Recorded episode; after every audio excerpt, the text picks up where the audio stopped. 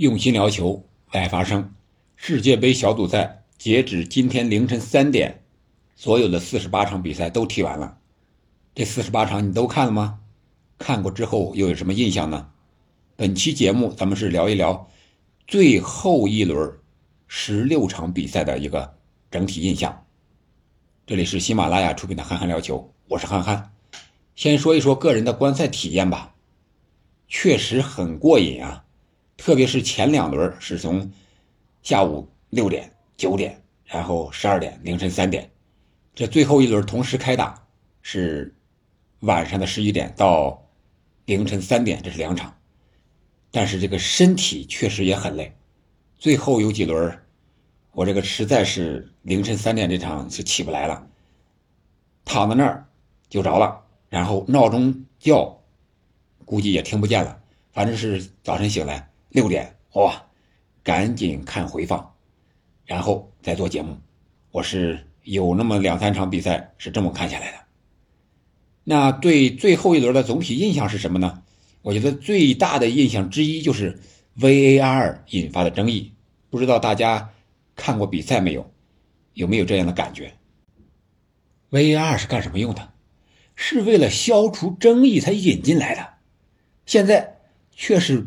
这个消除争议本身这个东西引发了争议，是不是有点讽刺？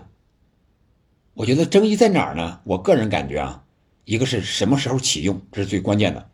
谁能启用 VR？到底是主裁判还是小黑屋里边？这个得让大家明白了。名义上是主裁判，你别到时候小黑屋里决定。本届杯赛，咱们看一下是不是。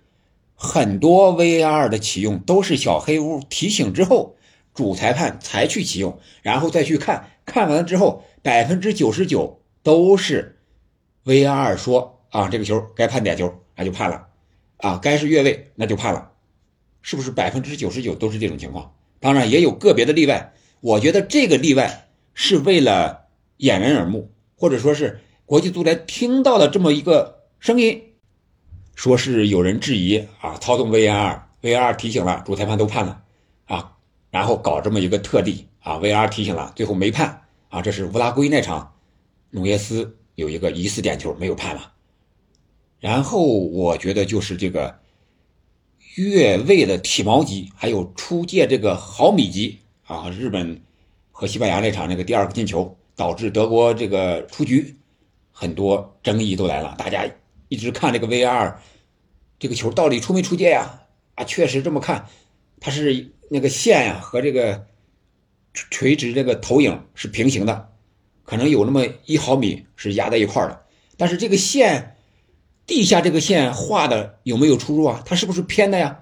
我看这个截图上那个球门和那个线不是完全平行啊，这个角度问题也是非常关键、非常重要的一个判罚。我觉得。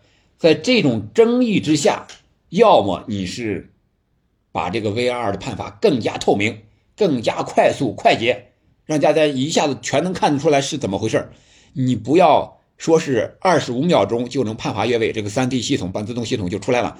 结果你等了半小时，十五分钟越的位，你到八十五分钟的时候才把这个三 D 投影放在那儿，你在干什么？这六七十分钟你在干什么？是在？把这个小人给他移动了吗？不越位给他放到越位上，越位放到不越位上，根据你的喜好来左右比赛的结果，是不是有这种可能？那有的人就拿出例子来了，你比如说德国为什么被淘汰？那德国那就做了，比如说国际足联不让你带彩虹袖标，你非得强硬的还想带，最后没办法才不带的。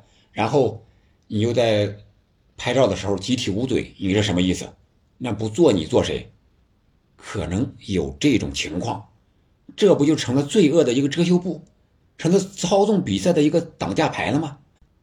这 VR 要么变得更加透明、更加快捷，很快的就能做出判断，让所有的人都能看到，不要在小黑屋里面一搞就是半个小时、一个小时的。要么你规则适当的做出改变，更利于判罚。你比如说越位，啊，比如说这个底线的出界球的判断，啊，等等。另外一个印象就是算计有没有？有，我觉得就是西班牙他输给日本。